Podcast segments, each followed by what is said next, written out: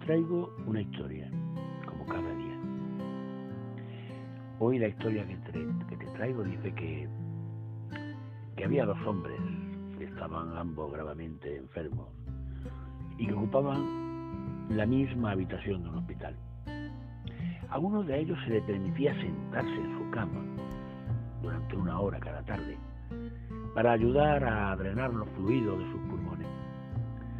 Su cama estaba junto a la única ventana del cuarto. El otro hombre debía de permanecer todo el tiempo tendido boca arriba. Los hombres conversaban horas y horas. Hablaban acerca de sus esposas, familias, de sus hogares, de sus trabajos, de su servicio militar, de cuando estaban de vacaciones, de muchas cosas. Y cada tarde, en la cama cercana a la ventana, el hombre que podía sentarse se pasaba el tiempo describiéndole a su compañero de habitación el paisaje que él podía ver desde allí. El hombre de la otra cama comenzaba a vivir en esos pequeños intervalos de una hora, como si su mundo se agrandara y reviviera por toda la actividad y el color del mundo exterior. Se divisaba desde la ventana un hermoso lago, cisnes, personas nadando y niños jugando con sus pequeños barcos de papel. Jóvenes enamorados caminaban abrazados entre las flores de todos los colores del arco iris. Grandes y viejos árboles adornaban el paisaje y una ligera vista del horizonte de la ciudad podía divisarse a la distancia.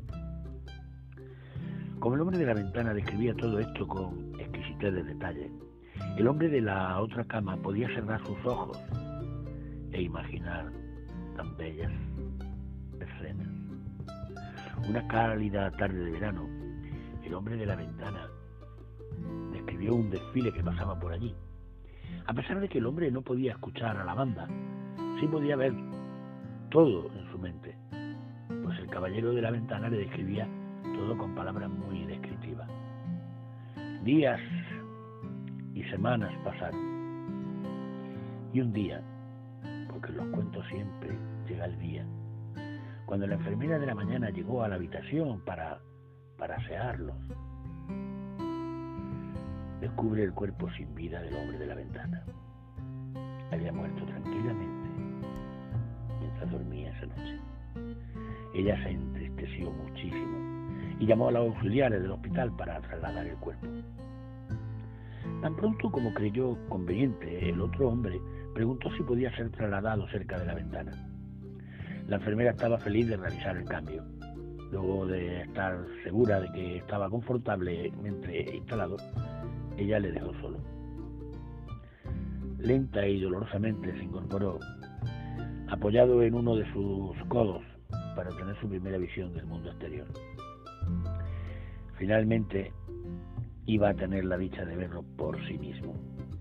Se estiró para lentamente girar su cabeza y, mirar por la ventana que estaba junto a la cama. Solo había un gran muro blanco.